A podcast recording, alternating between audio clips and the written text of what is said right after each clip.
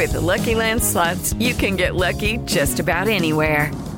This is your captain speaking. Uh, we've got clear runway and the weather's fine, but we're just going to circle up here a while and uh, get lucky. No, no, nothing like that. It's just these cash prizes add up quick. So I suggest you sit back, keep your tray table upright, and start getting lucky.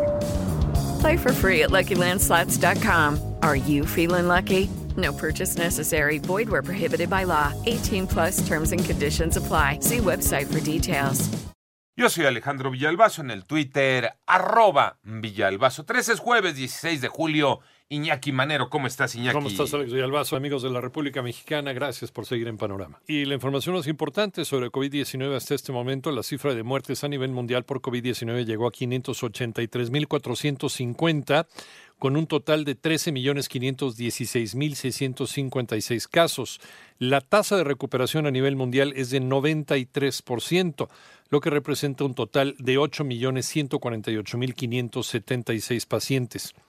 El Papa Francisco donó equipo médico a distintos países, de los cuales México fue uno de los beneficiados también. La Embajada de Israel en México donó al estado de Guerrero más de 19 mil cubrebocas, además de botellas de gel antibacterial y guantes. Y en nuestro país, estas son las cifras que lleva la pandemia. Moni Barrera. La Secretaría de Salud informó que ya son 317.635 casos confirmados de coronavirus en el país, lo que representa 6.149 casos más notificados en un día y 36.906 defunciones, es decir, 579 en las últimas 24 horas, principalmente en personas que presentaban alguna comorbilidad, por ejemplo, hipertensión, obesidad o diabetes, y la recomendación es no automedicarse en caso de presentar síntomas. Una tendencia ascendente hasta la semana 25, luego en la semana 26 y 27 parece una reducción, sin embargo no perdamos de vista las barras de color naranja claro, en donde están todavía los casos aún sospechosos y por lo tanto si las contemplamos vemos que la tendencia continúa de manera ascendente. Lo que también podemos notar que las barras de los casos que hemos visto por semana que han fluctuado alrededor del 50%. Representadas también las eh, defunciones confirmadas que vemos que a partir de la semana 24 continúa con una tendencia descendente. Así lo dijo José Luis Salomía, director general de epidemiología en 889 Noticias. Mónica Barrera. Recuerda que en nuestra página 889noticias.mx encuentras más sobre este y otros temas de tu interés. Y un día después de que el presidente López Obrador negara un recorte, la Junta de Gobierno del Instituto Nacional de las Mujeres aprobó una reducción a su presupuesto en 151 millones de pesos. En tanto, un grupo de 30 intelectuales, escritores y académicos mexicanos denunció que a 20 meses de este gobierno federal se vive una asfixia del pluralismo.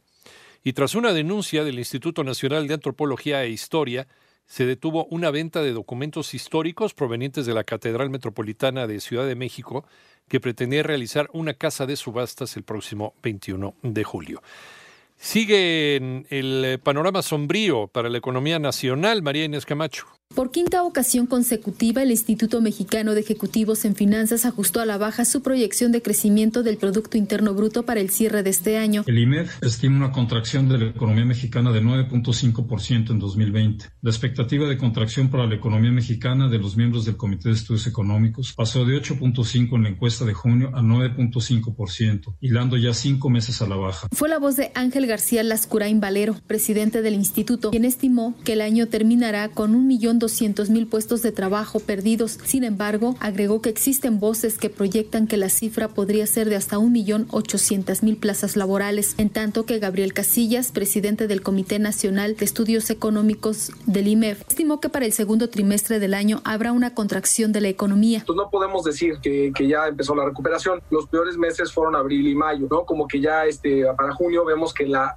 velocidad de caída disminuyó, ¿no? No dejó de caer, sino que la velocidad de, de caída disminuyó disminuyó. Entonces pareciera ser que sí, sí podemos decir que tocó fondo. Para 88.9 Noticias, María Inés Camacho Romero. En el panorama internacional, hackers se apoderaron ayer de varias cuentas de Twitter de figuras de alto perfil como el multimillonario Bill Gates, Jeff Bezos, Elon Musk, para armar una estafa en donde pedían envíos de dinero en bitcoins. Además, la justicia estadounidense anunció que acusará por primera vez de terrorismo a un integrante de la pandilla Mara Salvatrucha, conocida también como MS-13. Se trata de Armando Eliú Melgar Díaz, quien está bajo arresto en El Salvador.